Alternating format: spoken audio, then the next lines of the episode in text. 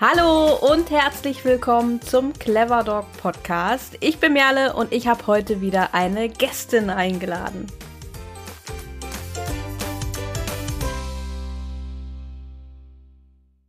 Diese Folge dreht sich um ein Thema, das fast alle Hundemenschen betrifft. Zumindest die, die mal nach Rat oder Hilfe gefragt haben oder vorhaben, es in der Zukunft zu tun oder auch alle die, die selbst Hilfestellung geben oder in der Zukunft planen, anderen Hilfestellung mit ihrem Hund zu geben. Das Thema der Folge ist, warum es sich lohnt, eine Hundetrainerin oder einen Hundetrainer aufzusuchen. Und so richtet sich die Folge zum einen natürlich an alle, die frisch gebackene HundehalterInnen sind oder solche, die es werden wollen, aber auch an alle, die selbst mit ihrem Hund vor Herausforderungen gestellt werden oder gestellt wurden und letztendlich an alle, die mit Hunden zusammenleben oder gar selbst HundetrainerInnen sind oder es werden wollen. Und sicherlich werdet ihr euch auch an einigen Stellen in diesem Podcast wiedererkennen. Wenn dem so ist, dann meldet euch sehr, sehr gerne bei uns, gebt uns gerne Feedback und vielleicht habt ihr ja auch Lust, über die Folge hinaus mit uns zu diesem Thema in den Austausch zu kommen. Natürlich bin ich nicht allein in dieser Folge, sondern ich habe mir eine Fachfrau an die Seite geholt. Ines Lüke ist heute zu Gast bei uns. Sie ist Hundetrainerin, unterwegs im Rhein-Erft-Kreis, Köln-Bonn und auch online. Und vielleicht ist sie euch ja auch schon mal in ihren sehr humorvollen Reels auf Instagram über den Weg gelaufen.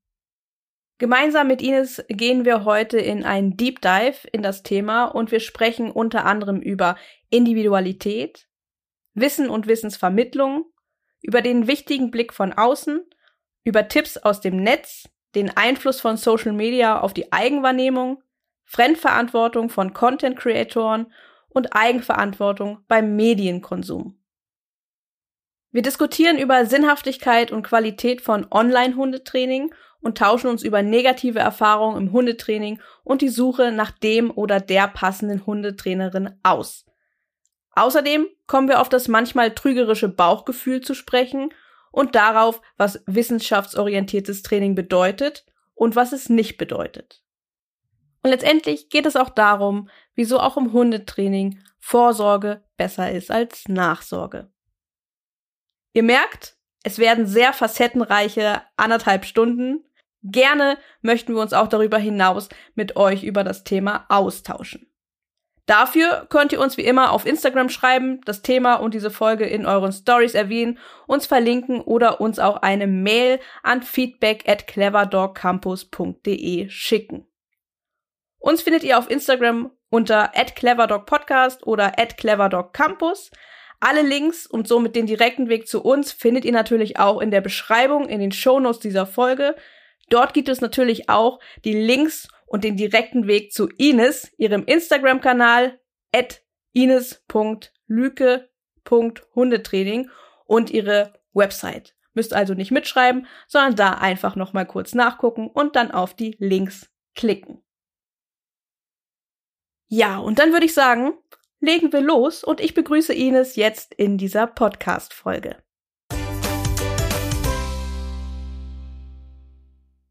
Liebe Ines, herzlich willkommen. Ich freue mich sehr, dich hier auch endlich mal bei uns im Clever Dog Podcast begrüßen zu dürfen.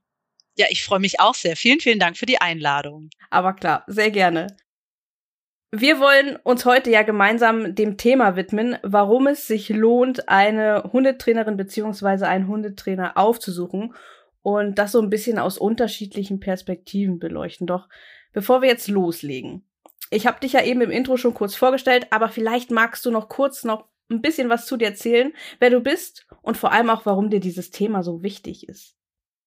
Ja, absolut. Ich springe mal direkt zu der zweiten Frage, denn dieses Thema ist ja das, was wir Hundetrainer, Hundetrainerinnen immer im Alltag haben, dass wir merken, wie unsere Arbeit Einfluss hat auf die Leute, die danach ähm, entweder motivierter, beruhigter, informierter aus solchen Sachen rausgehen, aus den Einzeltrainings, aus den Coachings und das so einen, einen Mehrwert bildet. Und wenn die Leute dann über Zeit ihren Hund verstehen lernen, hinsehen lernen, das ist so wunderbar. Und das ist das, wofür wir alle brennen und sagen, kommt in die Trainings, ähm, macht das so. Und ich sehe immer wieder Menschen, die das nicht machen, die es vielleicht lange aufschieben, ähm, was sehr, sehr schade ist. Und eben auf der anderen Seite die, die es tun und wo sich Dinge verbessern. Und wenn es nur das Verständnis erstmal ist, wenn die so einen Kurs belegen zur Kommunikation oder was auch immer. Und das ist so was Großartiges, wofür ich unbedingt werben möchte. Mm, und gleichzeitig gibt es ja, das werden wir ja alles besprechen heute, mit dem ganzen Thema ähm, Online, äh, Social Media, ähm, Facebook-Fragegruppen, alles so Dinge, die teilweise wirklich mal diskutiert und besprochen werden sollten. Und deswegen habe ich bei diesem Thema gesagt, ja, bitte, sehr, sehr gerne, das ist wunderbar. Genau. Ja, zu mir. Ich bin Hundetrainerin, weil ich es liebe, Menschen mit ihren Hunden begleiten zu dürfen, wenn die mit denen in einer schwierigen Situation stecken. Das ist ja so mein Hauptaugenmerk. Ich liebe es zu sehen, wie die immer mehr Stückchen für Stückchen dann zusammenwachsen. Und ich brenne dafür, den Menschen ihren Hund zu erklären, das Hundeverhalten zu erklären, äh, Aha-Momente zu vermitteln. Und eben nicht nur über Methoden oder Techniken da Dinge zu erreichen, sondern wirklich ein Verständnis zu schaffen und eben dieses große Ganze in den Blick zu rücken. Das ist immer wieder großartig, wenn Menschen sich dafür öffnen und öffnen können und einen Blick dafür bekommen und immer mehr verstehen und ja dann auch irgendwann selbstständig loslaufen können. Ne? Der Sinn eines guten Hundetrainings ist für mich ja auch immer, dass man so schnell wie möglich überflüssig wird, weil die Leute einfach selber verstehen, was da los ist. Äh, neben dem Hundetraining, das ich im Einzeltraining gebe oder auch bei manchen Gruppen, äh, Spaziergängen zum Beispiel, ähm, habe ich auch meinen Instagram-Kanal, bei dem es mir natürlich möglich ist, mehr Leute zu erreichen als jetzt in einem, in einem Einzeltraining und da natürlich keine Tipps und Tricks mit auf den Weg zu geben, sondern da eher den Fokus darauf habe, ja, Gedankenimpulse zu geben, soweit das eben möglich ist, mal die Leute ein bisschen zu öffnen für Hundeverhalten, ohne den dicken, fetten, erhobenen Zeigefinger, aber mal zu sagen, seht mal hin, lernt euren Hund kennen, denkt bitte nicht so schwarz-weiß, das finde ich einen ganz wichtigen Aspekt, sondern schaut auf euch, eure Individualität, das Thema ist komplex, das große Ganze und so weiter. Äh, Hundetrainerin bin ich seit 2018 dahin gekommen bin ich ganz klassisch. Nee, 2018 habe ich meine Ausbildung angefangen. So, seit 2019 bin ich Hundetrainerin ähm, und bin darüber ganz klassisch gekommen mit meiner ersten Hündin vor ja zehn Jahren, die ja problematisch war. Also das war jetzt auch nicht so die schlauste Wahl. Dann hat das geruckelt und es war mal unfassbar schwierig eine Zeit lang. Und deswegen kann ich einfach auch viele, viele Menschen, die zu mir kommen, äh, sehr nachvollziehen. Seit 2022 Anfang 2022 habe ich mich äh, selbstständig gemacht. Ja, und freue mich jetzt sehr, äh, hier zu sein. Ja, und dann gibt's ja noch eine zweite Hündin, die wollen wir hier nicht unterschlagen. Die ist vor zweieinhalb Jahren äh, zu uns gekommen. Ja, und hat mich auch nochmal viel gelehrt und das Ganze rund gemacht. Ein Kind habe ich, das ist noch mit dabei. Kind und Hund auch so ein Herzensthema. Und einen Mann habe ich auch, den habe ich das letzte Mal bei einem Podcast äh, unterschlagen zu erwähnen. Deswegen sei er hier erwähnt, bevor er nochmal traurig ist. Der Arme, nein, das wollen wir nicht, auf gar keinen Fall. Hm. Ines, das Thema, über das wir heute sprechen wollen, das ist wahnsinnig groß. Ich denke, das ist auch allen, die uns hier zuhören, bewusst, denn letztendlich werden die meisten von uns schon mal an einen Punkt mit ihren Hunden gekommen sein, wo man Hilfe oder Rat von anderen gesucht hat. Ich würde mir jetzt zu Beginn gerne einen Aspekt rauspicken, den du eben auch schon kurz angesprochen hast. Tipps aus dem Netz. Und dass diese durchaus mal brandgefährlich werden können. Ich meine, es ist ja keine Seltenheit, dass man ähm, im Internet auf Facebook, du hast die Facebook-Gruppen angesprochen, oder auch auf Instagram auf verzweifelte Menschen trifft, die dort die Communities um Rat fragen. Sei es zu einem laienaggressiven Hund, ein Hund, der Menschen beißt, einem Baby gegenüber aufdringlich wird ähm, oder auch einfach nur an der Leine zieht. Die Antworten, ähm, die sind ja teilweise auf solche Fragen mh, mm, ähm, kaum auszuhalten, würde ich mal ganz, ganz, ganz grob beantworten. Ähm, zum einen, weil ganz viel häufig durcheinander empfohlen wird und ganz viel durcheinander geraten wird. Zum anderen, weil manche Ratschläge auch gefährlich sein können und alles andere als hilfreich sind. Sind das Dinge, die dir auch schon häufig über den Weg gelaufen sind in deiner Hundetrainerinnenkarriere? Ja, also gerade wenn man, wenn man da hinguckt, ne, weil und das ist ja ein ganz wesentlicher Teil, der hier immer wieder auftauchen wird. Es kann dir online niemand zu deinem individuellen Fall einen Tipp geben. Allein das Wort Tipp, mittlerweile äh, reagiere ich auf dieses Wort schon allergisch, auch wenn ich weiß, was die Menschen damit meinen, weil sie auch teilweise die Komplexität von Dingen noch gar nicht verstehen. Also die denken, mein Hund bellt ja, oder hat jetzt geknurrt. Was mache ich denn, wenn der knurrt? Und denken, das ist quasi ein Themenbereich und den kann ich jetzt mal ansprechen. Und dann sehen die irgendwo entweder eine Gruppe oder eben jemanden, den sie sich da online vielleicht ähm, wenden wollen, den sie gut finden und stellen diese Frage. Und ich finde, hier muss man zwei Seiten betrachten, den oder diejenigen, der die diese Frage stellt, ja, und eine Lösung möchte und wirklich verzweifelt ist und jemand anders, der dann sagt, ach, das sehe ich und jetzt gebe ich da echt mal einen Hinweis. Und das kann so dermaßen in die Hose gehen. Du hast es gerade angesprochen, diese sehr, sehr heftigen Fälle. Also das liest man ja wirklich auch. Ja. Ähm, mein Hund hat mein Kind angeknurrt oder nach dem Kind geschnappt. Was mache ich jetzt? Das ist keine Frage für online. Und wer darauf antwortet, der, also anders antwortet als, geh bitte zu jemandem und lass das angucken, das ist brandgefährlich, der überschätzt sich. So, da, das, da, das kann man, glaube ich, klar sagen. Das ist ja genauso, als wenn ich jetzt in einer äh, Tierarzt- oder Tierärztin-Gruppe gucke und da schreibe, oh, mein Hund, äh, der blutet irgendwie hinten aus dem Bein oder der humpelt ganz schrecklich oder der dreht den Kopf immer so seltsam. Was ist denn das? Was mache ich denn jetzt? Das ist ja genauso abstrus und so, finde ich, sollte man das auch einordnen. Und wenn wir dann die, ich sage jetzt mal, kleineren Themen nehmen, auch wenn die für Menschen teilweise ja auch sehr, sehr problematisch sein können. Mein Hund zieht an der Leine.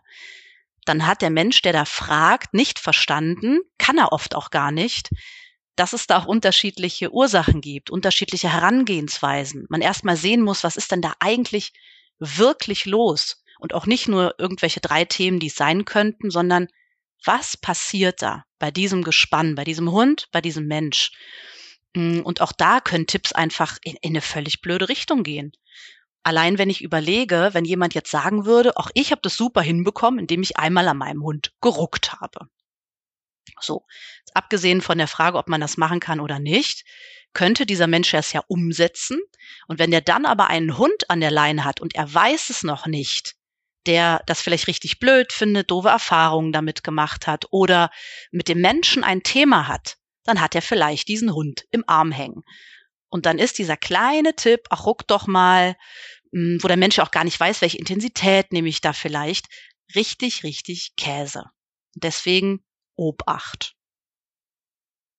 Die Frage ist jetzt vielleicht ganz banal, aber ich finde sie doch irgendwie extrem wichtig. Und zwar, um das nochmal deutlich zu machen. Was hm. können TrainerInnen bieten, was das allgemeine Internet eben nicht bieten kann? Ja, da könnte man nach der Frage eigentlich schon aufhören mit der Podcast-Folge. Ne? Nein, das ist, äh, ich will auch gar nicht nur aufs äh, Internet schimpfen, das mal vorab. Ich bin da ja selber aktiv. Ich mache da ja selber Sachen und äh, positioniere mich da und, und versuche aufzuklären und zu erklären und mal so ein paar Gedankenimpulse, wie man ja so schön sagt, zu geben. Also um Gottes Willen, da kann man und sollte nicht alles verteufeln. Man sollte das halt sinnvoll betrachten. Das werden wir auch gleich, äh, gleich miteinander tun. Aber das, was online nicht geht, ist die individuelle Betrachtung.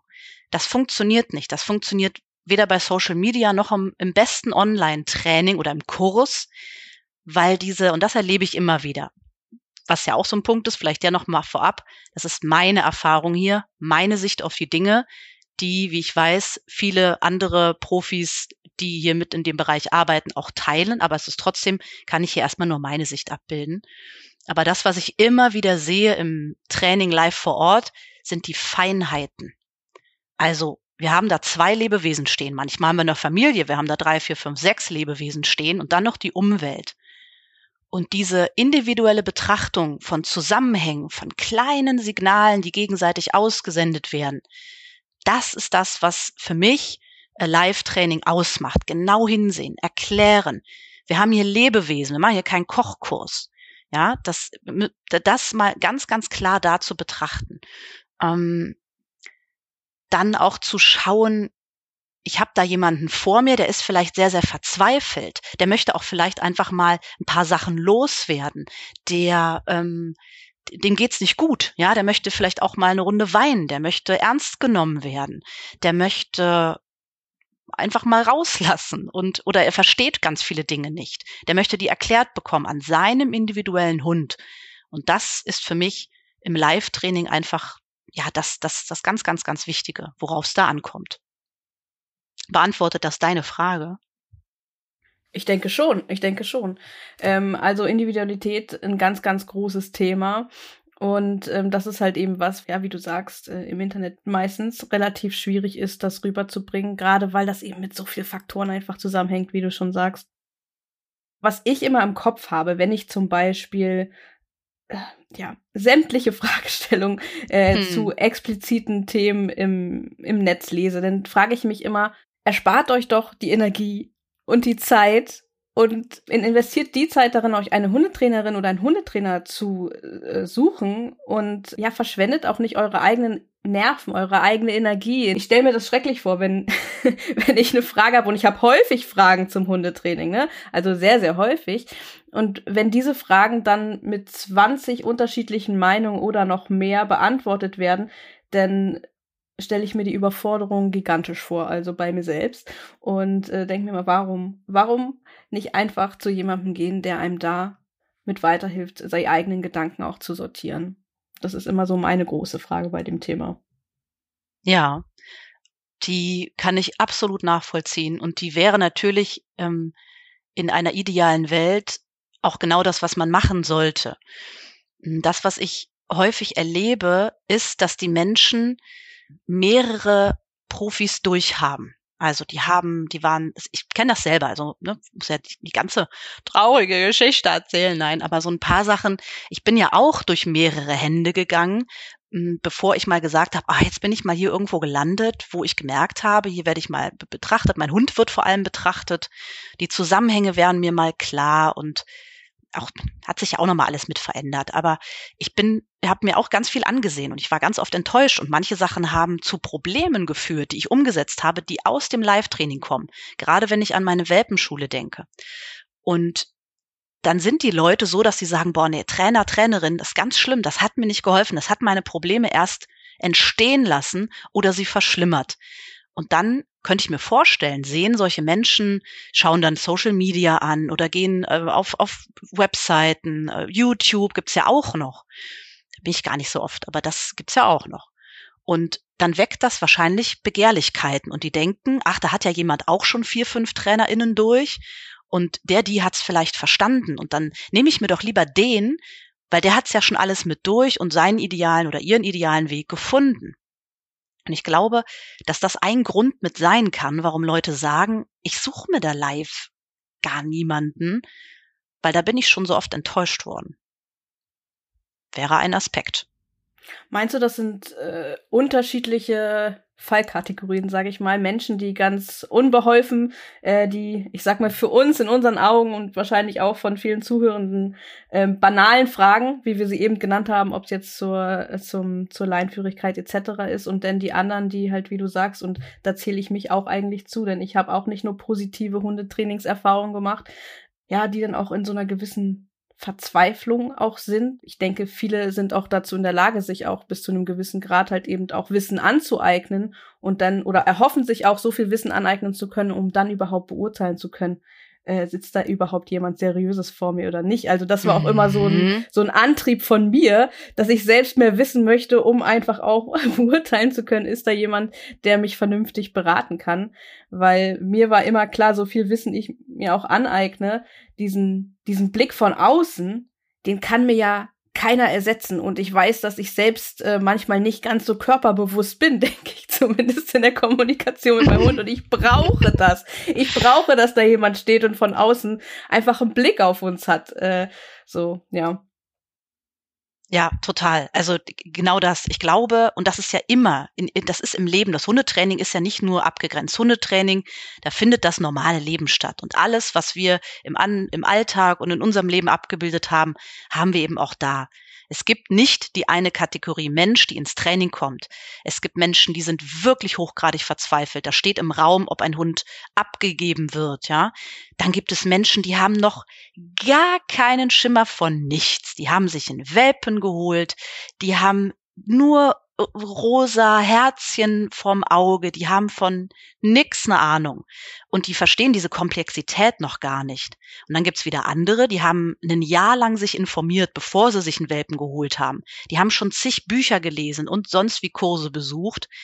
Dann gibt es die, die ein kleines Problem mit ihrem Hund haben oder die, die wegsehen und eigentlich haben die ein Riesenproblem und denken, sie hätten nur ein kleines und denken, ich kann ja mal nur so ein bisschen am Rückruf üben und dann guckst du da hin und denkst, hui, hui, da reden wir mal über andere Dinge.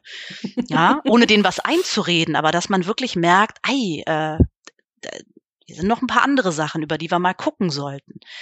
Hm, immer mit Fingerspitzengefühl. Aber das, das sind alles Menschen, die etwas über Hunde wissen möchten, über ihren Hund oder allgemein. Und das ist so eine breite Palette. Und die bringen ja auch wieder ihre eigenen Themen mit, ihre Ideen, ihre Wünsche, ihre Erwartungshaltungen. Und das aufzufangen und so abzubilden und auch zu spiegeln und zu besprechen, ich finde, das kann nur Live-Training. Oder das persönliche Gespräch, je nach Thema. Hm, und vielleicht, um da mal ein bisschen anzuknüpfen, bleiben wir bei der Wissensvermittlung, denn letztendlich ist ja auch unser Podcast hier dazu da, um Wissen zu vermitteln, um Anregungen zu geben und hier bei diesem Thema vielleicht auch explizit Menschen anzustoßen, sich im Zweifel vielleicht doch professionelle Hilfe zu holen ähm, bei unterschiedlichsten Themenstellungen und unterschiedlichen mhm. Ausgangssituationen. Ähm, aber um das jetzt wieder ein bisschen auf das Internet zurückzuführen, denn letztendlich es ist es ist ja einfach so, das Internet gehört zu unser aller Alltag. Es ist einfach fester Bestandteil bei allem. Wir bewegen uns alle im Internet, du, ich, äh, alle anderen auch, zumindest die aller allermeisten. Und so ist es ja auch bei der Weiterbildung rund um den Hund. Es gibt äh, große, große Fülle an Weiterbildungsangeboten unterschiedlicher Couleur. Es gibt sehr, sehr viele Menschen, die ihr ganzes Leben mit Hund äh, in den sozialen Medien teilen und so weiter und so fort. Wie ist deine Einstellung zu den unterschiedlichen, ich sag mal, Weiterbildungs- und Inspirationsangeboten in der Welt des World Wide Webs? Ja, wo fange ich da an?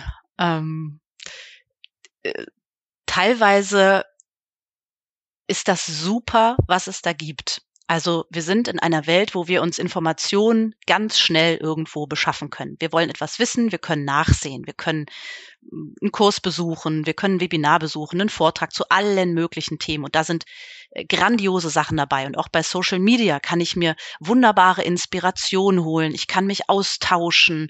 Hm, ich kann meine Probleme mal darlegen, äh, Leute finden, die ähnlich ticken wie ich. Das, das ist ja das Tolle daran, warum wir da ja auch so wahnsinnig drauf fliegen. Dieses Ding hat aber eben Schattenseiten.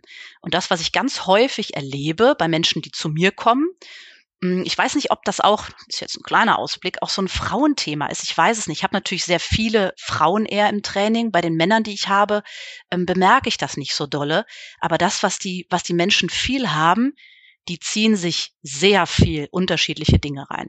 Das sind sehr, sehr interessierte äh, Menschen, die sich verschiedene Social-Media-Kanäle äh, angucken, die sich Videos angucken, Kurse machen, Bücher lesen, nach Empfehlungen fragen. Die haben eine riesen Bibliothek da stehen und haben trotzdem massive Probleme mit ihrem Hund. Und die wissen teilweise nicht mehr, wo oben und unten ist. Und das ist ein Riesenproblem, weil diese Welt auch ganz unterschiedliche Informationen hat. Also du, die widersprechen sich ja auch teilweise. Ich will jetzt gar nicht von der, von dieser Bubble-Thematik anfangen, aber es gibt ganz unterschiedliche Herangehensweisen mal, ganz unterschiedliche Themen.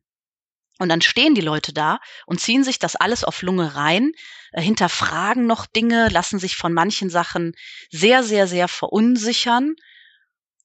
und haben im Kopf, wenn ich mir nur ganz viel angucke und aus allem so das Beste rausziehe, dann kriege ich das hin. Die wissen aber gar nicht, was ist denn das Beste. Die meisten Leute, die ich ins Training bekomme oder mit denen ich mich auch mal online unterhalte, die können das gar nicht gut für sich einordnen. Manche können das. Manche glauben aber auch nur, dass sie das könnten. Und hinsehen und sagen, dann ziehe ich mir das und dann ziehe ich mir das. Und am Ende basteln sie sich was zusammen und sie haben keinen roten Faden, sie haben keine Meilensteine, sie haben kein äh, rundes Konzept und sie haben eben mit dem Blick auf Sachen geguckt, mit dem Sie denken, dass Sie das Problem haben. Das können wir auch nochmal erörtern, ja. Die, die sehen mhm. dann etwas und informieren sich zu einem bestimmten Problem, zum Beispiel Unsicherheit oder Angst, weil sie glauben, beispielsweise, ihr Hund habe in Hundebegegnungen Angst oder ist sehr unsicher. Und dann lesen die dazu tausend Sachen, wie man sich verhalten sollte und was man denn tun sollte und schauen sich verschiedene Seiten an. Und dann kommen die irgendwann ins Training und du guckst dir den Hund an und sagst, da ist nicht viel mit Unsicherheit. Ja, aber der hat doch angelegte Ohren. Und guck mal, der legt doch, der, der leckt doch dem anderen Hund die ganze Zeit vorne die Schnauze. Sag ich, ja, der nervt den. Der hat so super rausgefunden, dass der mit so, ich mach mich klein und putzig und schleck vorne am Maul, den anderen Hund super in Beziehung kriegt, den stoppen kann, vom Menschen wegkriegt. Kleines Beispiel. Aber auch das fließt da ja mit rein, dass die Leute das erstmal alles so in der Komplexität oder in der Einfachheit verstehen müssen. Und oft erlebe ich das, dass die Fülle an Informationen, die die Menschen nicht gut filtern können, je nach Typ, je nach Mensch, völlig überfordernd ist. Ich weiß nicht, wie das bei dir war, wenn du mal irgendwo drüber geguckt hast, ähm, ob du auch mal so, so Phasen hattest, wo du dachtest, oh, das ist ja jetzt hier und hä und wo passt denn das zusammen? Oder bist du jemand, die sagt, ich kann das sehr, sehr gut für mich irgendwie einordnen und hm. verstehen? Ich würde sagen, jein, ähm, weil ich glaube, ich bin aber auch so ein Sonderfall, weil ich halt jetzt ja. auch von Berufswegen, von Berufswegen sehr, sehr viel mit unterschiedlichsten Menschen aus der Hundeszene zu tun habe und mich auch sehr intensiv mit unterschiedlichsten Personen austausche.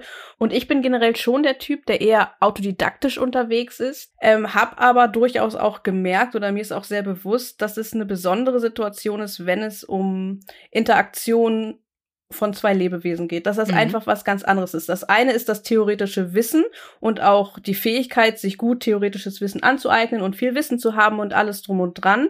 Das andere ist dann dieses, ich sag mal so, dieser, ja, so dieser Wissenschaftsgeist, der letztendlich immer alles bis ins letzte Detail hinterfragen wird, den denn konkret in der Praxis auch mal abzulegen. Weil wenn man den immer hat, dann geht auch manchmal einfach nichts voran, weil man immer ständig hinterfragt, ist das jetzt der richtige Weg oder nicht doch so? Oder sollte ich das nicht doch mal hinterfragen? Ja, das ist dann so dieses, wo man sagt, man steckt zu sehr in seinem eigenen Kopf und der Typ bin ich, glaube ich, der dann zu sehr im eigenen Kopf auch drin steckt und dann ähm, wirklich auch bewusst versuchen muss, das dann im Training abzulegen und dann auch einfach mal jemandem, dem man vertraut, da auch wirklich mal einen von außen anleiten lässt. Und äh, das ist für mich sehr, sehr wertvoll. Mhm. Ja. Und da siehst du mal genau das. Du bist jetzt so ein Typ. Und selbst da musst du gucken, dass du dich quasi ein bisschen selber regulierst in, äh, in, in ja. manchen Punkten, dann eben live und brauchst da diesen Blick von, von außen. Und dann gibt es ja auch viele Menschen, haben wir gerade schon besprochen, es gibt eigentlich nicht den Mensch. Es gibt so verschiedene Menschen ja, und so ja. verschiedene Hunde. Und manche, das erlebe ich auch bei, bei Social Media, hm, die sind sehr verunsichert die haben vielleicht einen kleinen Weg eingeschlagen, dann haben sie da Probleme entwickelt oder stehen vor Problemen und dann sehen sie da tolle Seiten und sehen, Hunde funktionieren so oder so. Und auch wenn der Mensch, der diese Seite erstellt hat, über Verantwortung der Menschen, die Seiten äh, erstellen und Input geben, können wir auch noch sprechen, aber die sehen das und sehen dann vielleicht auch etwas, wo sie denken, das muss, das muss ich aber so haben oder, oh, das macht derjenige aber anders oder diejenige. Und das, dann verunsichert die das. Das, der Mist ist immer, man kann Dinge hinterfragen. Man kann unbedingt. Man soll auch, wenn man beim Trainer oder der Trainerin ist, Löcher in den Bauch fragen. Das ist so wichtig, bis man es verstanden hat und auch mal hinterfragen und hingucken, sich andere Meinungen holen, fein. Aber man muss es auch einordnen können. Und wenn man dann sieht, oh, da macht's jemand aber so und dann wird man eben verunsichert, das merkt der Hund. Und das ist wieder auch so schade. Ja, und ich glaube, das ist ein Knackpunkt tatsächlich auch bei mir, ganz persönlich. Und das ist ja auch was, ich denke, dieser, dieser zum Beispiel Social Media Konsum, wenn wir da mal uns drauf fokussieren wollen, das ist ja auch etwas, mh, mm, was man in allen anderen Lebensbereichen auch, denke ich, oder das, was viele an sich merken. Also ich merke das zum Beispiel sehr an mir, ob das jetzt nun ist, dass es darum geht, weißt, was ist der richtige Weg für Muskelaufbau oder mhm. was ist oder was ist der richtige Ernährungsweg? Gut das ist für viele eine riesengroße Frage. Oder ja weiß ich als die kleinsten Dinge ne? Man sieht so viel ja das Leben ist vielfältig und vielseitig und nicht und zu den meisten Dingen gibt's halt nicht nur einen Weg und nicht nur eine Richtung. Und Social Media verleitet einen einfach dazu so ist es ja. Swipe, swipe, swipe, swipe, swipe. Ja, ja, immer ja. mehr zu konsumieren. Man ist so voll im Informationsfluss. Und äh, da habe ich wirklich auch in den letzten Jahren gemerkt, äh, ich muss das bewusst ablegen. Nur dann funktioniert das bei solchen Themen, wo man wirklich sagt, nee, da muss ich was ändern. Dann darf man das nicht, oder darf ich das nicht zu viel machen. Ich kann ja nicht für alle sprechen. Jeder hat da ja seinen eigenen Weg, wie er damit umgeht. Aber für mich ist das der richtige Weg zu gucken, in den entscheidenden Momenten das ein bisschen abzulegen. Aber dass ich viel konsumiere, das werde ich nie ablegen können, mhm. denke mhm. ich. Das äh, genau, das ist auch irgendwo wo Typsache. Ich habe manchmal äh, Kundinnen, jetzt kann ich deutlich Kundinnen sagen, weil es sind Frauen, die denen ich explizit mal sage, also ich empfehle das natürlich nur. Ich sage nicht, du machst das jetzt, sondern ich empfehle drei Wochen circa oder je nachdem wie, wie viel auch immer, aber mal zu sagen, jetzt lässt du mal alle Bücher weg und alle Social Media Sachen. Nur mal für eine Zeit. Und jetzt konzentrierst du mich, dich mal klar mit dieser Marschroute auf Dinge, damit du mal innerlich stabil da stehst. Also auch das, sich mal selber zu hinterfragen, was bringt mir Social Media wirklich? Und mal wirklich, wirklich in sich reinzuhorchen. Ist das für mich ein Punkt, wo ich vielleicht Sachen sehe und merke, das weckt Begehrlichkeiten, die ich vielleicht vorher gar nicht habe oder stellt Fragen, die ich vorher gar nicht hatte, äh, macht Zweifel bei mir, wo ich doch eigentlich gar kein Thema äh, hatte solche Sachen, sich mal ernsthaft damit auseinanderzusetzen, äh, was da eigentlich passiert. Das finde ich sehr, sehr wichtig. Ja, und es sind auch häufig ähm, ja auch so Thematiken letztendlich im Hundetraining, die viel auch mit einem Selbstgefühl und Selbstvernehmung zu tun haben. Ob das nun ist, ja, mich sehen generell, ich bin ja draußen unterwegs, mich sehen ja viele Leute, wie agiere ich, wie handle ich, bin ich selbstbewusst, bin ich nicht selbstbewusst. Das sind auch so Themen, die sicherlich bei vielen präsent sind. Und wir hatten ja vor einer Weile eine Umfrage gemacht zum Thema lohnt es sich, eine Hundetrainerin, Hundetrainer aufzusuchen. Und da war auch eine Frage zum Thema äh, Social Media, nämlich hattest du schon mal das Gefühl, aufgrund von Social Media negativ in deiner Selbstwahrnehmung mit deinem Hund beeinflusst worden zu sein? Und da haben tatsächlich 68 Prozent mit Ja geantwortet. Und das finde ich eine ganz schön, ganz schön große Menge. Und häufige Gründe waren da zum Beispiel, dass alles so leicht aussieht, mm. aber das dann häufig an der Realität vorbei ist, geht und dass man sich immer mit anderen ständig vergleicht und dass man auch das Gefühl hat, wenn man nicht so ist wie die anderen, dann wird einem Himmel entgegengebracht und aber dass man halt eben häufig nur die positiven Dinge sieht und halt nicht die Negativität und dass daher auch die eigene Realitätswahrnehmung dadurch ein bisschen verzerrt ist und ja, und das ist ja, glaube ich, auch etwas, was einfach branchenübergreifend, bubbleübergreifend sehr einheitlich ist. Und da gibt es ja auch mittlerweile einige Studien zu, ja, genau. die ja. tatsächlich auch belegen, dass äh, Social Media Konsum unter anderem auch ja, Einfluss auf Selbstwahrnehmung und auch auf psychische Erkrankungen hat. Und das ist schon was, was man mitunter, wenn man sehr, sehr stark das Gefühl da hat, dass man da sich mitunter auch Hilfe suchen kann oder auch einfach mal, so wie du gesagt hast, äh, das Handy mal eine Weile auszumachen. Also ich habe das für mich tatsächlich seit ähm, seit einem Jahr habe ich zumindest meine Social Media Zeit begrenzt. Natürlich kann man sich da auch immer selbst belügen, aber es ist ja relativ einfach, sich eine, so eine Zeitgrenze in seinem Handy festzulegen. Und äh, das funktioniert bei mir tatsächlich ganz gut und da bin ich auch sehr froh drum. Ja, kann ich nur empfehlen. Ja, das äh, müsste ich auch mal machen. Wenn man da häufiger unterwegs ist selber, dann ist es, es fällt mir schwer, aber es ist ja, es ist ganz wichtig. Ich merke das ja selber als Trainerin, mal ganz ehrlich. Äh, es gibt ja auch diese, diese, und dann kommen wir vielleicht mal, weiß nicht, ob es gerade so passt, auch zu dem Thema Verantwortung der Menschen, die da die da ja, Input rausgeben. Also ich Mhm. sehe manchmal selber so Vorher-Nachher-Videos und da frage ich mich selber manchmal, ach, das ist ja hier, und hab dann, den- hab dann da gemacht. Ich kann dann aber auch besser die Hunde sehen und lesen und mir überlegen, ja, was ist denn da passiert? Und manche Menschen, die da hingucken, denken sich, oh, wow, der oder die, ob das jetzt Trainer ist oder Trainerin, Petfluencerin, äh, da hat jemand den Königsweg gefunden. Und wenn ich da hingehe, dann ist es das. Und das ist das Beste, was ich machen kann. Und ich habe nur noch nicht den richtigen Weg gefunden. Und das ist manchmal so sehr der Blick auf, äh, auf Technik und auf, was könnte ich denn machen noch mit meinem Hund und was könnte ich noch genau trainieren, dass dieser Blick auf Vergleichbarkeiten, ist das überhaupt vergleichbar, was ich da habe? Ich habe einen Hund aus einer unseriösen Zucht. Ich bin die sechste Hand, durch die dieser Hund geht. Der hat was weiß ich was für Vorerfahrung gemacht. Der hat schon gebissen. Und jetzt vergleiche ich den mit so einem, so einem Video oder so einem Bild, was ich von einem anderen Hund sehe und habe doch gar keine Ahnung, was da los war oder was da genau los ist oder wie der Mensch ist. Und das ist eine ganz gefährliche Kiste, wo man auch als Mensch, der den Inhalt reinstellt, finde ich, immer so ein bisschen überlegen muss. Da kann man diskutieren über, wie viel Verantwortung hat denn der oder diejenige oder der Mensch, der es ansieht? Also wie können wir uns selber reflektieren und sagen, das ist nur eine kurze Aufnahme, das hat mit mir erstmal nichts zu tun. Ich sollte mich da reflektieren, einen Schritt zurücktreten und hinsehen und überlegen. Und wie viel muss man sagen, das schaffen die Menschen gar nicht, weil Social Media auch so nicht funktioniert.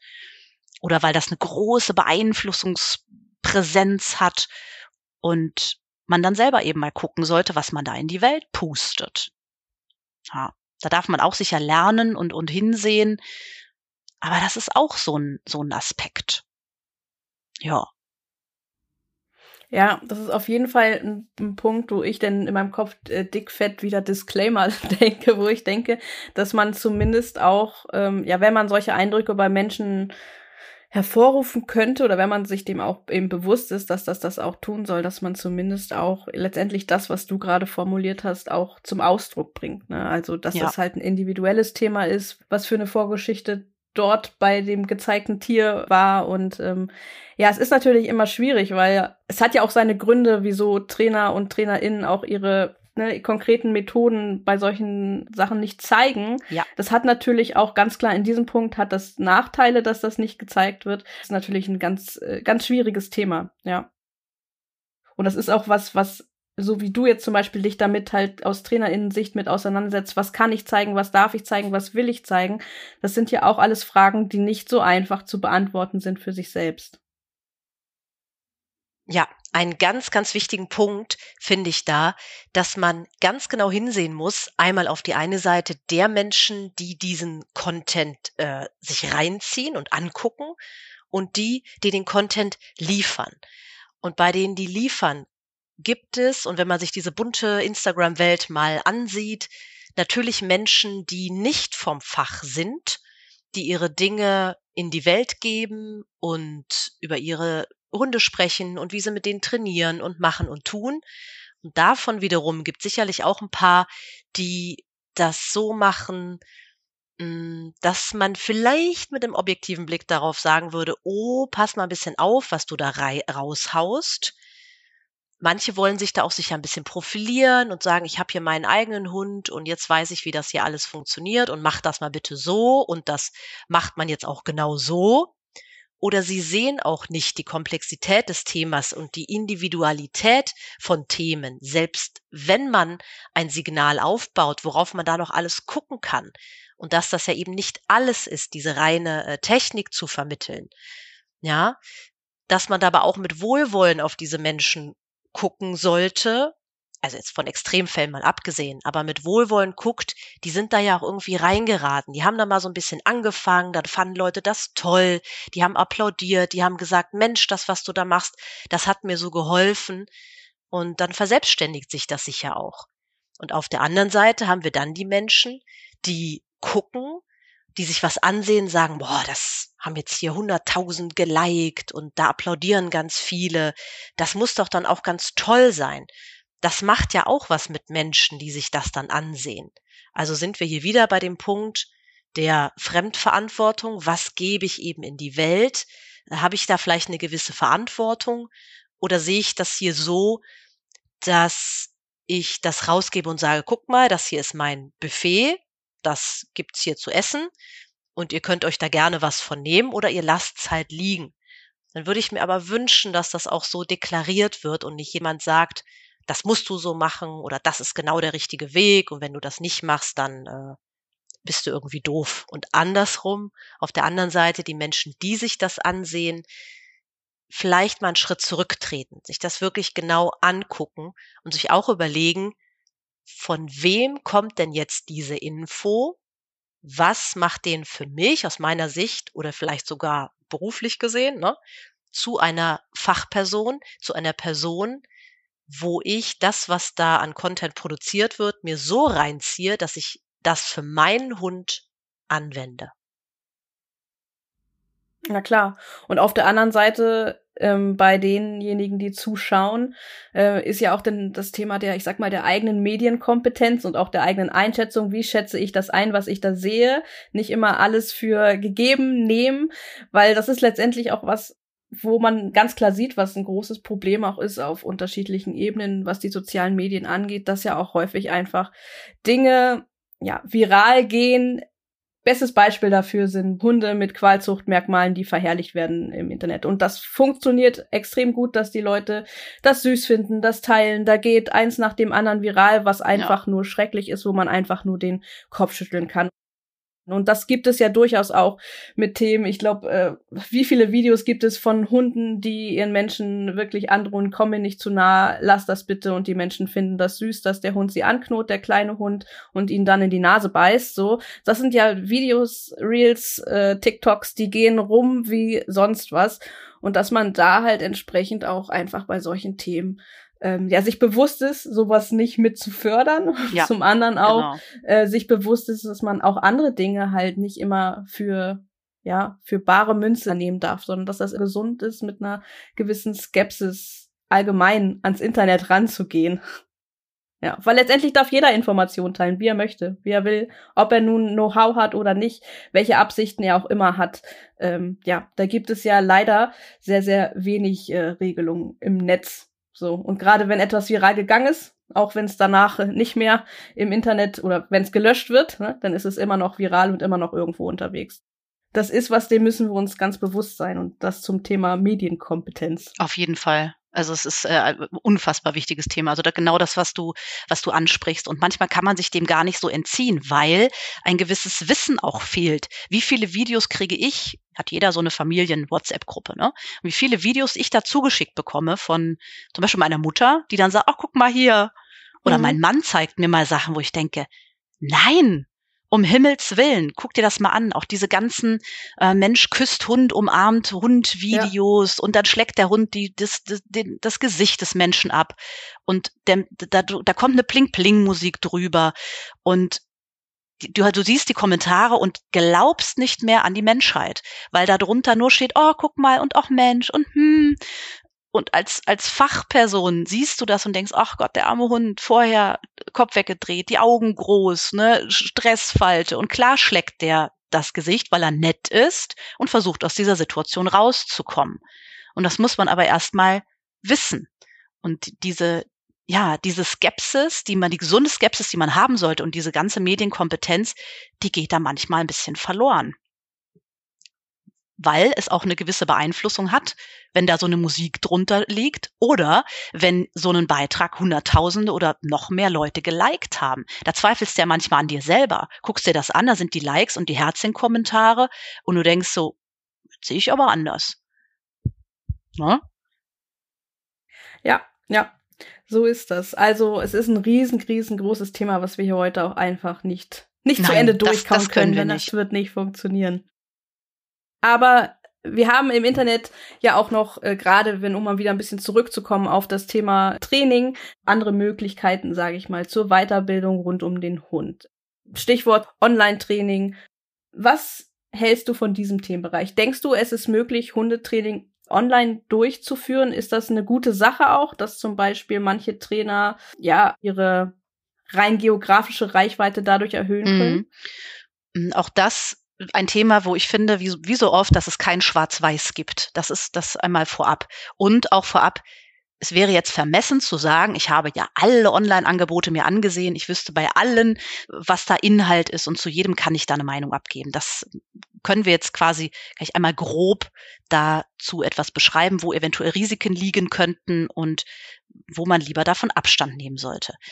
Entstanden ist das Ganze glaube ich, durch diese ganze Corona-Pandemie. Vorher gab es das nicht so viel. Es gab ja. vielleicht mal. Es ist auf jeden Fall explodiert in der ja, Zeit, sagen wir es so. Genau, es explodiert und es gab schon natürlich die größeren Namen, die gesagt haben, dann mache ich mal ein Webinar für alle. Aber das jetzt hier jede Hundeschule, die sagt, auch ich äh, fühle mich da hingezogen oder ich bin da affin, auch sowas wie kleine Kurse anbietet mh, mm, oder Online-Hundeschulen dann noch mehr hochkommen. Also ich glaube, das hat das Ganze schon noch mal mehr gepusht. Auf jeden Fall, ja. Und ich glaube, es gibt sehr sinnvolle Angebote, wenn ich jetzt an Menschen auch denke, wo, keine Ahnung, äh, der Hund kann nicht Auto fahren, die kommen nirgendwo hin, die haben keinen in der Nähe, der mal herfahren könnte oder das wäre dann exorbitant teuer, äh, dass die mal sagen, jemand bietet da online was an. Das ist auch vielleicht ein Problem, was ich so besprechen kann, mit einer Videoschalte, mit einem sehr guten Anamnesebogen. Warum denn nicht ein Online-Training machen? Ich habe auch schon Online-Trainings gemacht, wo ich sage, das habe ich für sinnvoll erachtet. Mm, und es gibt sehr, sehr gut aufgebaute Kurse, wo man auch sagen kann, je nach Problem oder Thema, was ich mit meinem Hund habe, kann mich das ja erhellen. Ja? Und da nochmal, ich habe es gibt sicher sinnvolle und wenig sinnvolle, je nachdem, wie man das auch aufbereitet. Da, wo ich es kritisch finde, zwei Punkte. Der eine ist, ich muss ja als Mensch mich da quasi online belesen oder in irgendeinen Kurs gehen oder in ein Webinar oder Vortrag, weil ich denke, dieses Thema passt zu mir und meinem Hund. Zum Beispiel gehe ich dahin, weil ich sage, mein Hund ist super mies rückrufbar und Sitz kann er auch nicht toll, ziehe ich mir mal was rein zum Thema Rückruf und Sitz. Jetzt ist das aber gar nicht das Thema, weil der Mensch jetzt im, im Kopf hat, ich müsste das nur weitestgehend genug trainieren und dann klappt das. Und der denkt, ein Sitz wäre ja schön, weil mein Hund springt mir in Begegnungen mit Menschen zum Beispiel immer nach vorne. Oder wenn die den anfassen wollen, dann äh, schnappt der da. Ein Sitz wäre doch eine schöne Sache. Das ist aber ja in der Hinsicht etwas kurz gedacht, sondern das, was im Einzeltraining ja auch passiert oder im Online-Coaching, wenn man eins zu eins macht, ist auch mal abfragen, was ist denn eigentlich los? Was ist dein eigentliches Thema mit dem Hund? Was hat der Hund? Was bewegt den? Was sind die Motivationen? Was ist bei dir los? Und dann ist man erstmal auch mal weg, oft von dem reinen Training, was der Mensch im Kopf hat, sagt, ich muss doch eigentlich nur den Rückruf trainieren. Nee, guck mal, dein Hund hat eine sehr geringe Frustrationstoleranz. Der rennt zu jedem Reiz, der hat keine Grenze kennengelernt, der kann sich nicht gut hemmen. Vielleicht schauen wir erstmal auf andere Dinge. Die Basis nämlich.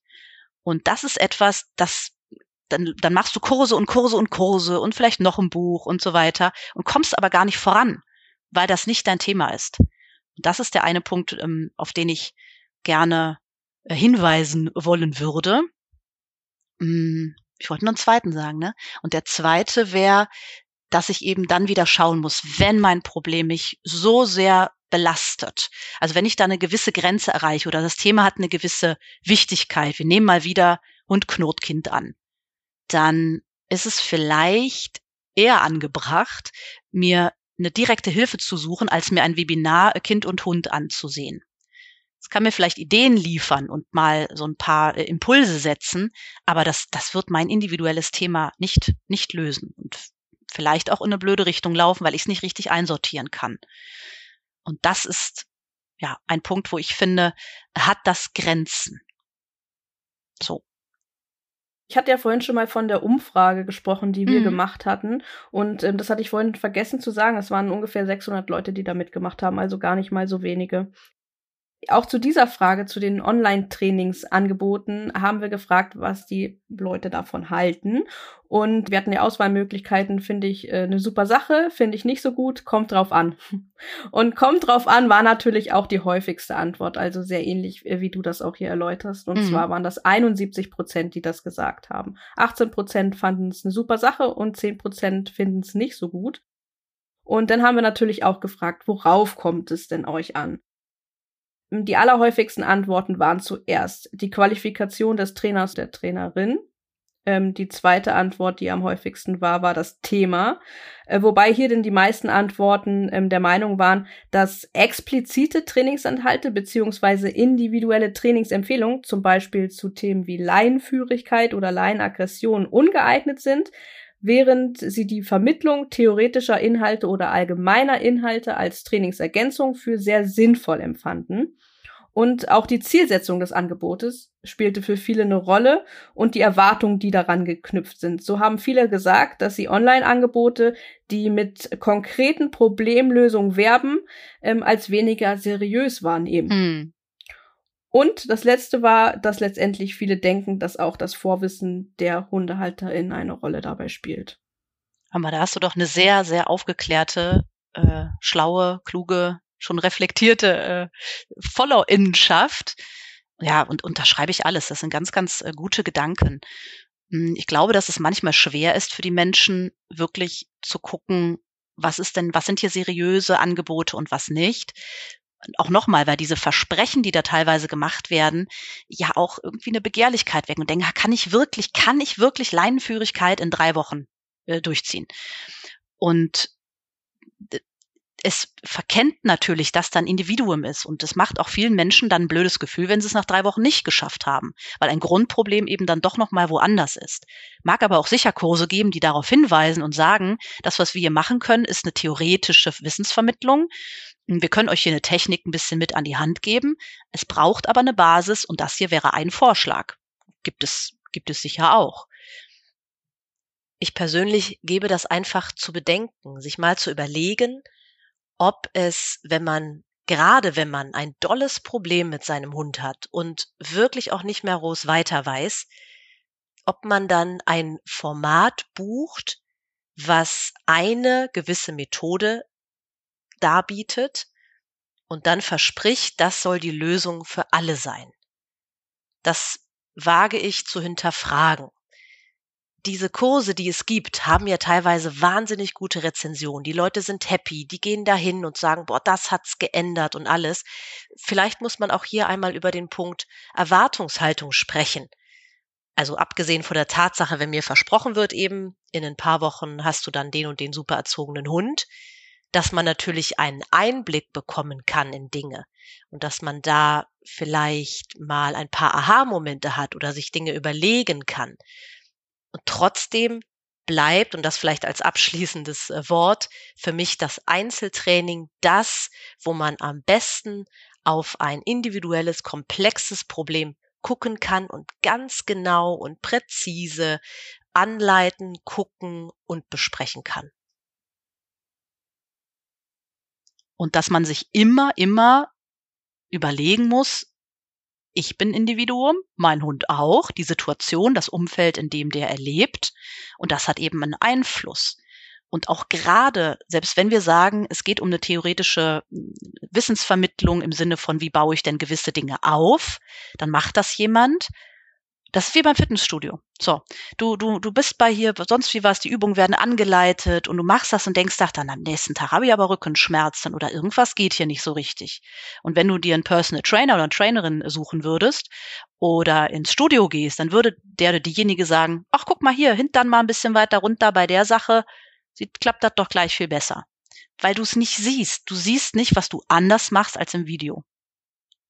Und da gibt es ja durchaus Kurse, die sich dieses Problems bewusst sind und sagen, wir arbeiten dann mit Videos. Also die Leute können Videos einschicken und man bespricht die dann entweder gemeinsam oder äh, im Einzel dann nochmal, auf welche Art auch immer, aber dass man den Leuten dann ein Feedback gibt, dass die nicht nur vor sich hin trainieren, sondern dass man bespricht, wie sie es dann tun.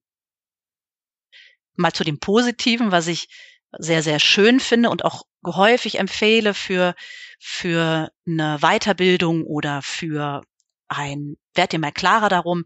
Manchmal ist es ja so in Einzeltrainings, da ist der Hund. Der springt dann vielleicht durch die Gegend, die Menschen gucken auch ein bisschen auf den Hund, die haben die Umwelt noch mit im Blick und die können manchmal die Inhalte, die man so vermittelt, gar nicht so in Ruhe aufnehmen. Und dann zu sagen, zu einem bestimmten Thema höre ich mir dann noch mal was an. Warum denn nicht?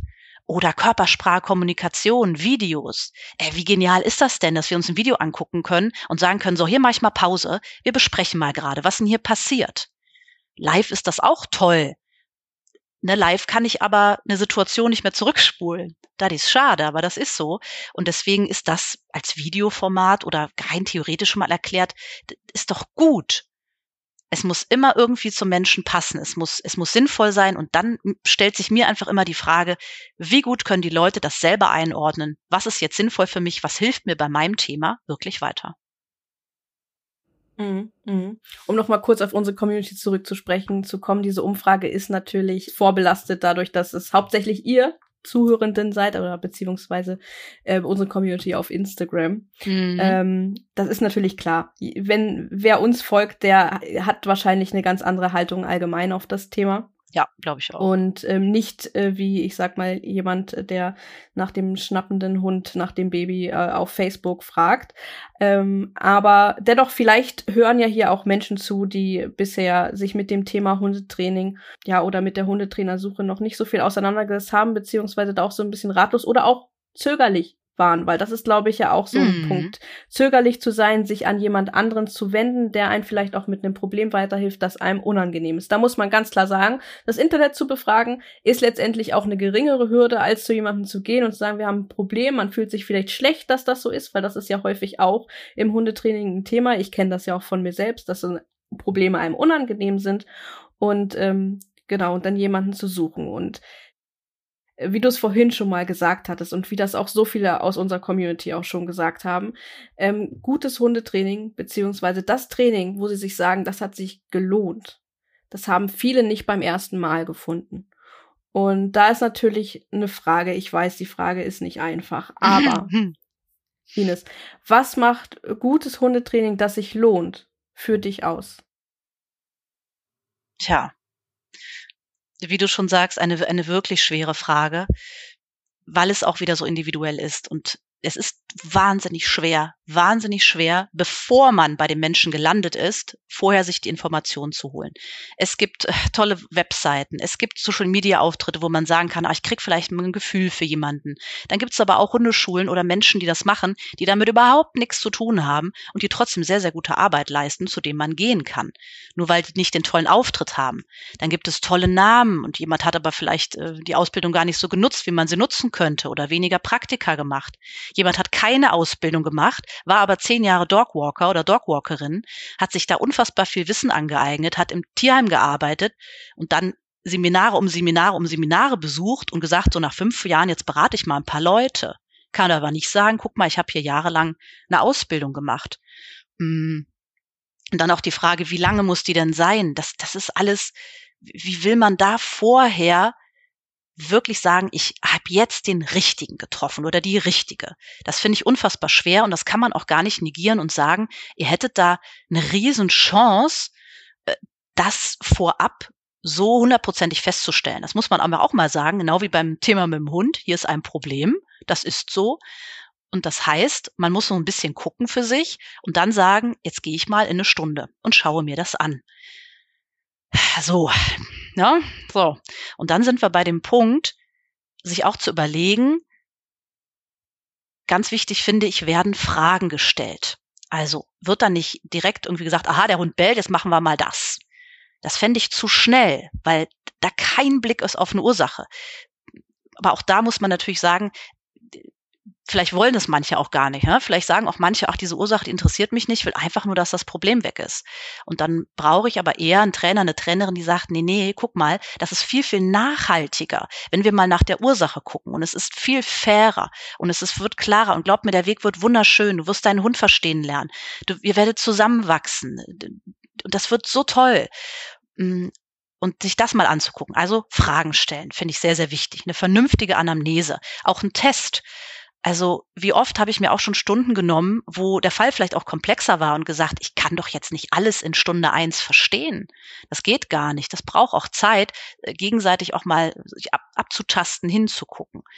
Aber das ist eben der Punkt, stellt der oder diejenige Fragen. Nimmt er mich ernst? Wird mein Problem ernst genommen? Oder steht da jemand und sagt, na ja, das ist ja nix hier, dreimal trainieren und dann hast du das doch. Und ich stehe da aber und bin total verzweifelt und habe ein Riesenproblem. Passt es menschlich? Hm, verhält sich jemand mir gegenüber, fair ist auch mal so ein schwieriges Wort, aber erklärt mir jemand auch, was gleich passieren wird? Oder rupft er mir den Hund aus der Hand, macht einfach und sagt mir danach, äh, das und das haben wir jetzt gemacht und das setzt du bitte um. Also werde ich überfallen. Das finde ich auch immer, immer schwierig. Vielleicht auch Menschen, die damit kein Thema haben. Aber viele äh, berichten, dass das zum Beispiel ein Punkt ist, den sie schwierig fanden vorher. Dass jemand ohne groß was zu erklären gemacht hat mm, und dann gesagt hat, jetzt machen wir auch mal oder Rückfragen nicht beantwortet werden, man eben auch mit seinen Sorgen und Nöten nicht ernst genommen wird und darüber gebügelt wird. Sowas, darauf kann man vielleicht achten. Wie man das nachher empfindet, ist ja einfach sehr, sehr persönlich. Und deswegen glaube ich, muss man in dieses erste Gespräch gehen. Oder auch, dass man fragt, wie, wie kommst du denn auf diese Annahme? Oder was sollte ich denn jetzt machen? Wie ist ein eventueller Ausblick? Dass da auch jemand ehrlich ist und Sachen einordnen kann dass ich mich einfach wohlfühle. So. Ja, das sind die Dinge, die mir äh, dazu einfallen. Und das ist wirklich nicht leicht. Das ist nicht leicht. Und manchmal gibt es auch in, in Trainingspunkte, wo man sagt, das und das solltest du jetzt tun, damit ihr da und dahin kommt. Und dann gibt es auch mal Widerstände und es gibt auch mal Kon Konflikte. Und auch das ist dann wichtig, finde ich, drüber sprechen zu können und zu schauen, dass der Mensch auch sagt, boah, das fällt mir aber schwer in der Umsetzung. Und dass man darüber spricht, dass man die Lebensrealitäten von Menschen annimmt. Menschen, die Kinder haben, die wenig Zeit haben, die vielleicht daneben gegriffen haben, in Anführungsstrichechen, mit, äh, mit einem Hund. Hm. Das kann ich sagen, weil ich das selber gemacht habe am Anfang, mir da völlig naiven Hund geholt habe, der eigentlich nicht in mein Leben damals gepasst hat. Das wären für mich Kriterien zu gucken. Ja. Ein Punkt ist natürlich etwas, das ist, klingt, ist immer einfacher gesagt als mhm. getan, mhm. nämlich dieses, sich in dieses Erstgespräch zu gehen und dann auch so ein bisschen ähm, dem zu schauen, ist das was für mich oder ist das nicht. Ich habe nämlich auch ganz am Anfang meiner Hundekarriere, sagen wir so, waren wir auch in einer Hundeschule, die alles andere als gut war. Und heute denke ich, wären wir doch mal früher gegangen. Aber damals, so als Laie, was das Ganze angeht, war das nicht so präsent. Da dachte ich auch häufig, ja, muss wohl so. Und das wäre so auch von mir aus, glaube ich, was, was wichtig ist, weil das ist so aus meiner eigenen Erfahrung entstanden dass es wichtig ist, den Leuten mitzugeben auf den Weg, wenn du Zweifel hast, dann geh lieber einen Schritt zurück, als das weiterzumachen, wo du dich unwohl mitfühlst. Kenne ich genauso aus eigener Erfahrung und auch aus, aus der Erzählung der Leute. Und vielleicht vor dem Punkt zu sagen, boah, jetzt gehe ich einen Schritt zurück oder ich gehe direkt wieder, wäre ja ansprechen, fragen, ne, manchmal tauchen vielleicht Dinge auf und der, der Trainer, die Trainerin hat das gar nicht gemerkt oder man hat es irgendwie selber so für sich ein bisschen versteckt. Gerne ansprechen. Und wenn man sich wirklich nicht wohlgefühlt hat, ja, dann unbedingt gehen. Und natürlich ist das leicht gesagt. Wir, wir alle haben das auch schon gehabt, dass wir dann gesagt haben, ja, dann steckten wir doch nochmal drin und noch eine Stunde und noch eine Stunde, weil wir haben es ja jetzt auch schon angefangen. Und wo will ich denn jetzt wieder jemanden neuen suchen? Das ist so ein schwieriges Thema, leider, weil es so viele gibt und weil die Qualität so schwankt. Mm, die Frage ist, muss es der oder die der perfekte Mensch sein, der einem gegenüber tritt? Muss man sechs, sieben, das gibt es auch. Es gibt Leute, die haben acht, neun, zehn, elf TrainerInnen durch. Und dann muss man schon mal fragen, was ist da los? Warum so viele? Waren die alle doof? Oder ist da noch irgendwie ein anderes Thema da, bei einem selbst auch. Also nochmal, es gibt ja die ganze Palette von, von links nach rechts. Aber die, die hier zuhören, dass man die eben sensibilisiert, wenn ihr euch nicht wohlfühlt oder wenn da irgendwas so richtig gegen euer Gefühl geht, dann geht. Manchmal ist das Bauchgefühl so ein bisschen trügerisch. Ja, das beruht ja auch irgendwo auf unseren Erfahrungen, auf unseren äh, Sachen, die wir äh, gebildet haben im Laufe des Lebens. Ja, da haben wir ein Bauchgefühl und sagen, ah, das, das kann man doch irgendwie nicht machen, aber das hat man vielleicht auch schon zigmal irgendwo gelesen. Und das ist vielleicht ein bisschen verschüttet. Manche Leute haben ein brillantes Bauchgefühl. Und manche Leute haben eins, bräuchten aber eher noch ein bisschen Wissen, um dieses Bauchgefühl dann doch noch ein bisschen anders bewerten zu können. Nehmen wir mal das Beispiel früher äh, haben wir unsere Hunde reihenweise mit der Nase in Pipi getunkt, wenn die in die Wohnung uriniert haben. Das Bauchgefühl war, aber der blöde Hund, der weiß das doch, jetzt guckt er mich doch auch so schuldbewusst an. Jetzt muss ich da aber mal, muss mich mal durchsetzen, das geht ja nicht. Das haben die Leute nicht nur gedacht, das haben sie gefühlt. Und da muss man wieder sagen, nein, das wissen wir einfach besser. Und das wissen wir auch durch Studien besser. Und deswegen ist das Bauchgefühl manchmal so ein bisschen, hm. Und dann vertrauen die Leute manchmal auf richtige Bauchgefühle nicht mehr so, weil sie verwirrt sind und auf andere vertrauen sie, die man aber auch mal hinterfragen sollte. Und deswegen bleibt das ein ganz, ganz schwieriges Thema, das man nicht perfekt lösen kann. Leider. Was letztendlich auch, denke ich, immer wichtig ist zu sagen, es gibt hier nicht den Lösungsweg Nummer eins. Nein, nein. den gibt's einfach nicht. Ähm, da muss man auch ehrlich sein.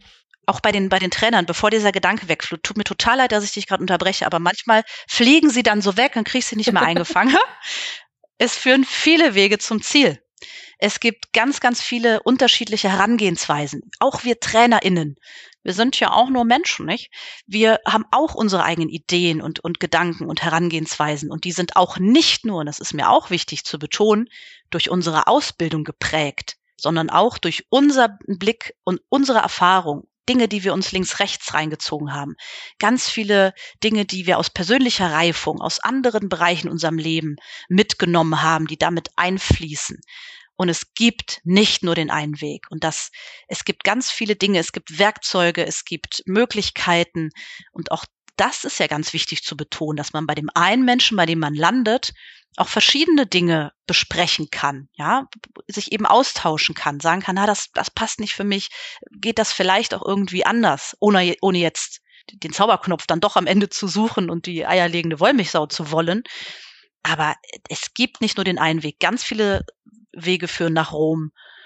Und das ist vielleicht auch wieder ein Punkt, der aber überfordern kann, wenn man sagt, oh, es gibt ja verschiedene Wege. Welche, welcher ist denn jetzt, ne?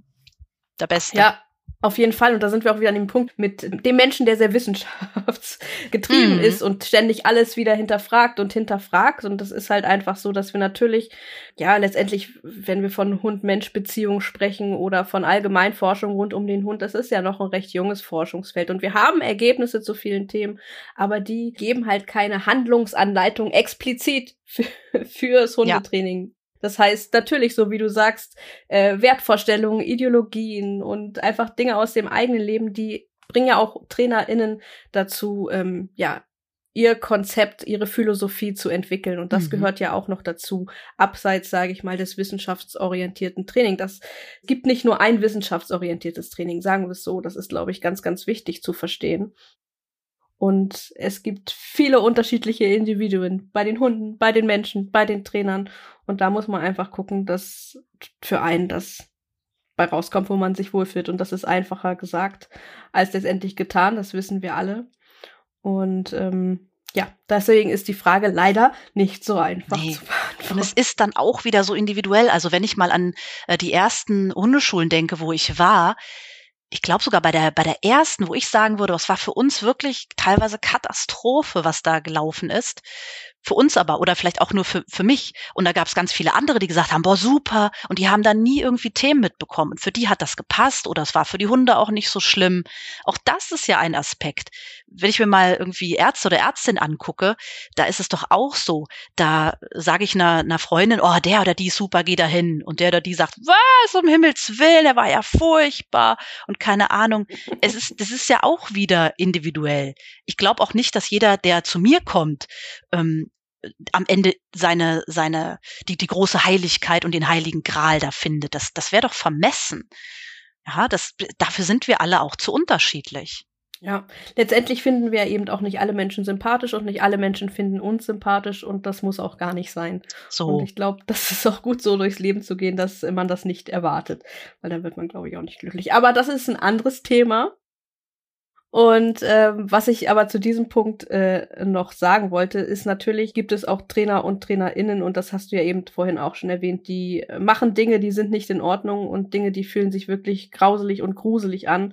Und wenn man das Gefühl hat, das ist wirklich so, dann sollte man nicht anhalten und dann wirklich ähm, dort wegzugehen. Und ähm, ja, das war bei uns bei unserer ersten Hundeschule, glaube ich, ein Thema, wo ich bis heute ein wenig bereue, das nicht früher getan ja, zu haben. Aber ja, man kann ja. die Zeit leider nicht zurückdrehen.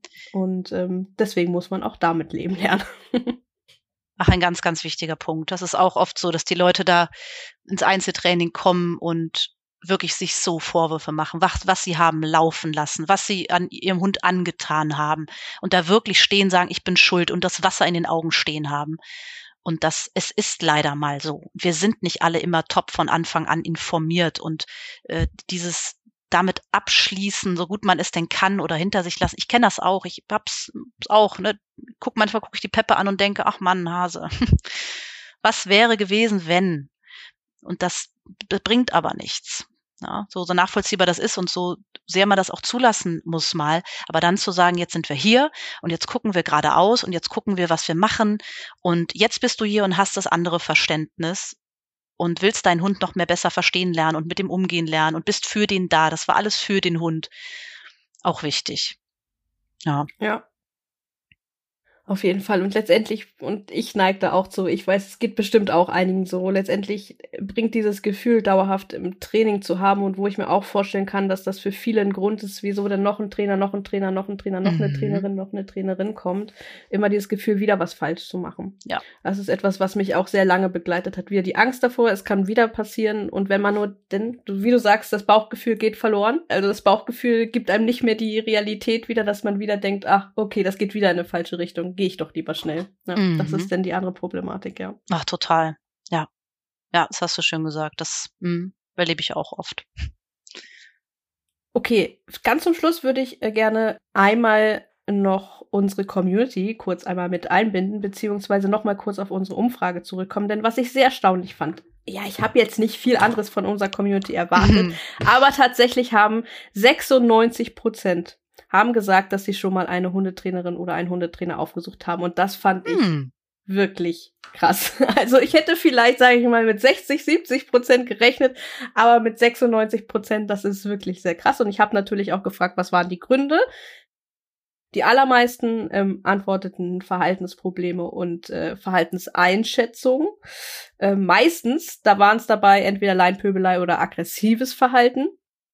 Denn waren viele äh, aufgrund von Welpengruppen oder Hundebasics im Hundetraining und einige auch wegen allgemeiner Überforderung oder Unsicherheit. Die wenigsten jagdliches Training und Hundesport. Und im Kontext dessen äh, eine Frage an dich zum mhm. Abschluss. Ja. Wie wichtig findest du, dass Menschen insbesondere mit ihren neuen Hunden, ob das jetzt Welpen sind oder vielleicht auch Hunde aus dem Tierschutz, ähm, eine professionelle Anleitung bekommen. Und warum? Die finde ich so super, diese Frage. Also vielen, vielen Dank dafür, weil das ist ja ein, ein ganz, ganz wesentlicher Aspekt, dass oft Leute zu spät kommen die brauchen noch Wissen, die brauchen noch Input. Erstmal macht das Spaß, also gerade wenn du einen Welpen neu hast und du kommst in eine, in eine, Gruppe und guckst dir auch Sozialverhalten an, das kann auch wieder online nicht, äh, nicht bieten. Und man kann so vielen Themen vorbeugen. Also natürlich hast du immer noch das Individuum, das du dir geholt hast, mit äh, dem Thema, wo kommt das her, ne, was hat es bisher erlebt, wie ist es aufgewachsen, pipapo, Genetik und alles, wo ist es hingekommen. Aber jetzt ist es da. Und dann schon mal zu gucken, ich kann die Weichen richtig stellen, bevor Verhalten sich so richtig festigt, ritualisiert, was ich habe. Also wenn ich einen Hund in richtig, also richtig ist auch mal so ein Punkt, aber wenn ich den in richtige Bahn lenke und von Anfang an mich so verhalte, wie es für diesen Hund passt und auch für mich ja passt und die Familie, mm, dann kann ich ganz, ganz, ganz viel vorbeugen. Und wenn ich mir überlege und vorstelle, ein Hund hat vielleicht ein halbes Jahr oder ein Jahr oder noch länger Dinge schon erlernt und für sich als sinnvoll abgespeichert, nehmen wir mal das Knurren. Das ist schon jahrelang passiert. Dann zu sagen, das wollen wir mal abstellen oder das lohnt sich nicht mehr vielleicht für dich, das ist ja viel, viel, viel, viel schwerer. Und oft holen sich die Leute hm, einen Hund gerade bei den Hunden, die aus zweiter Hand kommen oder aus dem Tierschutz und dann ist der da und er ist so unproblematisch. Alles ist super, es ist ganz schnuckelig und das Problem kommt dann nach Monaten oder Wochen, ne? sechs Wochen so manchmal fängt es dann an oder die nächsten Monate bildet es sich und dann ist schon so viel Zeit vergangen und das ist schade. Ja? Also Das, dem kann man einfach wunderbar vorbeugen. Und der Rest ist, wenn man dann bei jemandem ist, wo man sich wohlfühlt, wo es passt.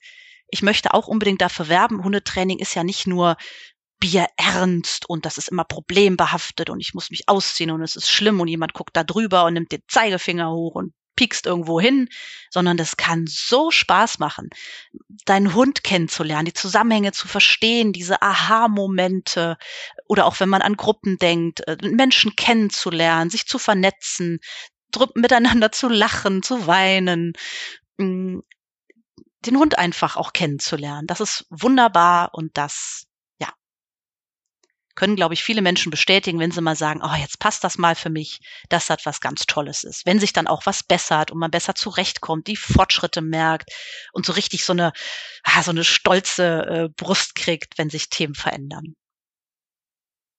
Ja, und also ich muss auch ganz klar sagen, für mich steht fest, wenn ein zweiter Hund kommen sollte, ich werde das von Anfang an begleiten lassen, mhm. Weil alleine dieser Blick von außen einfach ja. auf einen drauf, den kann man durch nichts anderes ersetzen als, als halt mit einem Trainer, mit einer Trainerin. Und der ist mir so, so viel wert. Und selbst wenn ich schon öfter gehört habe, ja, nach dem Hund kann ja eh nichts mehr kommen, so, da bist du ja auf alles gut vorbereitet, ist ja alles gut. Dann denke ich so, nee, nee, ganz wirklich nicht. Ich war im Tierheim Lübeck und habe mich nicht hm. getraut, bei einigen Hunden da ins Außengehege zu gehen, auch wenn Elena gesagt hat, ja, wir können da ruhig reingehen. Ach. Nee, nee, nee.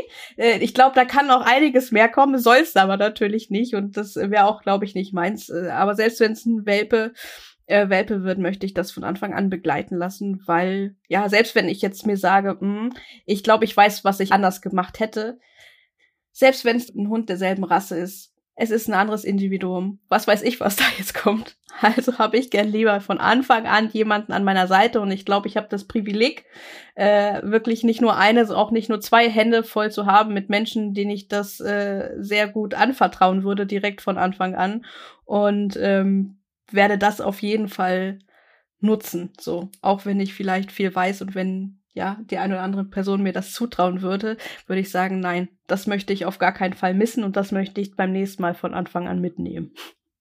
Ja, wunderbar, dass du den Lerneffekt hast. Ja, es hat, ja. Es hat, es hat ja auch, das musst du ja auch merken, es hat was, es hat ja auch was Beruhigendes, ne? Voll. Dass dann jemand auch so mit, mit drüber guckt und sagt, guck mal hier die Hand so oder das da, hast du das gesehen? Hast du den Blick gesehen? Nee, habe ich nicht. Was war denn da? Und das ist so, das ist so super. Ja. ja. Äh, ich denke auch, und das ist ja auch ein Thema, ähm, was ja durchaus auch äh, unter Trainern und TrainerInnen präsent ist. Also ich weiß nicht, wie das bei dir ist, aber ich kenne ja einige, die durchaus selbst auch bei anderen Kollegen, Kolleginnen ähm, Stunden nehmen oder halt auch da so ein bisschen auf die Finger gucken lassen bei den eigenen Hunden. 100 Pro. Das ist, also auch für uns ist dieser Blick von außen ja, ja wertvoll. Ganz klar, du wirst ja auch betriebsblind.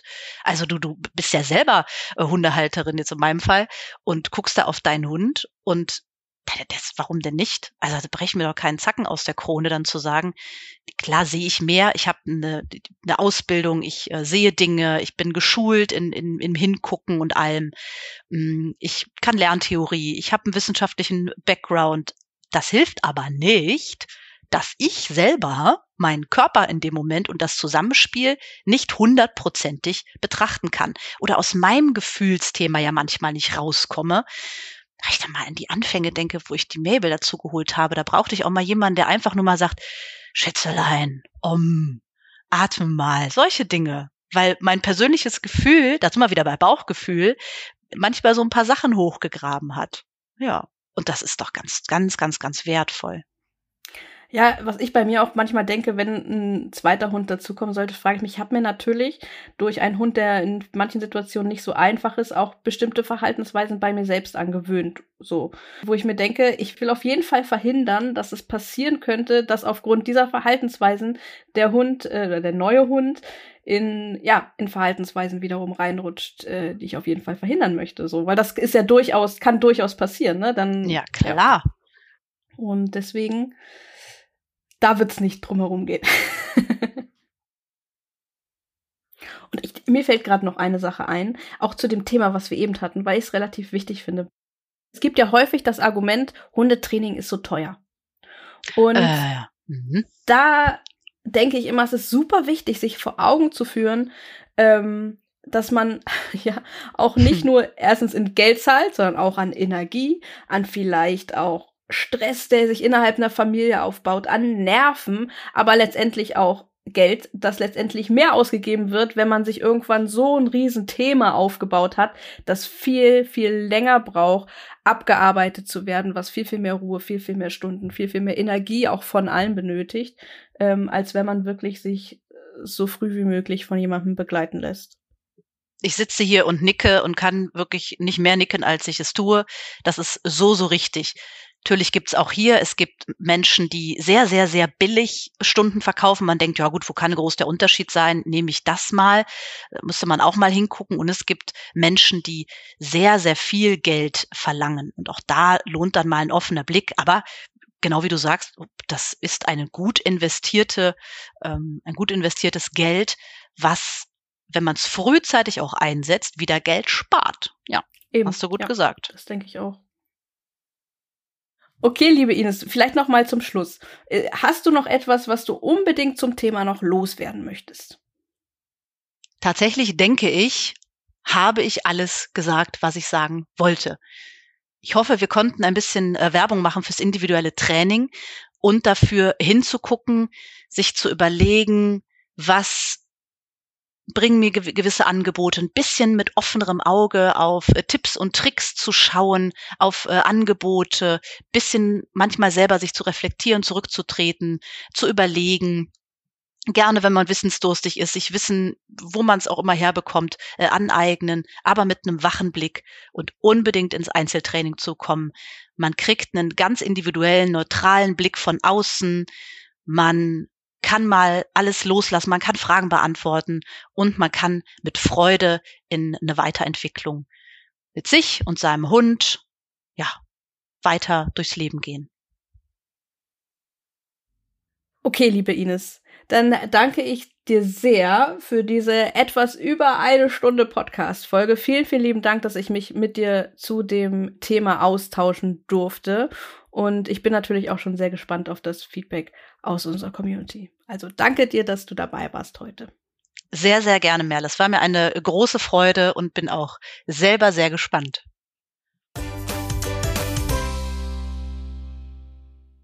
Ja, so ist es. Wir sind sehr gespannt auf euer Feedback, auf eure Erfahrung, Ergänzung und Meinung zu diesem facettenreichen Thema. Lasst sie uns gerne jederzeit über unsere Social Media Kanäle oder per Mail zukommen. Alle Links dafür findet ihr ja in der Beschreibung in den Show Notes dieser Folge. Und wenn dir die Folge gefallen hat, dann freuen wir uns sehr über ein paar Sterne, über eine Bewertung für unseren Podcast, zum Beispiel auf Spotify oder iTunes. Wenn du keine neue Folge verpassen möchtest, dann empfehlen wir dir außerdem, unseren Social Media Kanälen zu folgen oder noch besser unseren Newsletter zu abonnieren, denn dort bekommt ihr die neuesten Folgen direkt in euer Postfach und könnt sie nicht, wie zum Beispiel auf Instagram, wenn man mal ein Posting nicht sieht, nicht verpassen. Das Eintragen Newsletter geht ganz, ganz schnell und ganz, ganz einfach und ist unter cleverdogcampus.de slash newsletter möglich. cleverdogcampus.de slash newsletter. So kannst du keine neue Folge verpassen. Und in der nächsten Folge, das kann ich euch schon mal ankündigen, erwartet euch ein spannendes Interview mit der Forschungsgruppe Hundestudien vom Max-Planck-Institut aus Jena, in der es unter anderem um die Hund-Mensch-Beziehung über Kommunikation und Kooperation von Mensch und Hund gehen wird. Und ich freue mich natürlich, wenn du auch dann wieder mit dabei bist.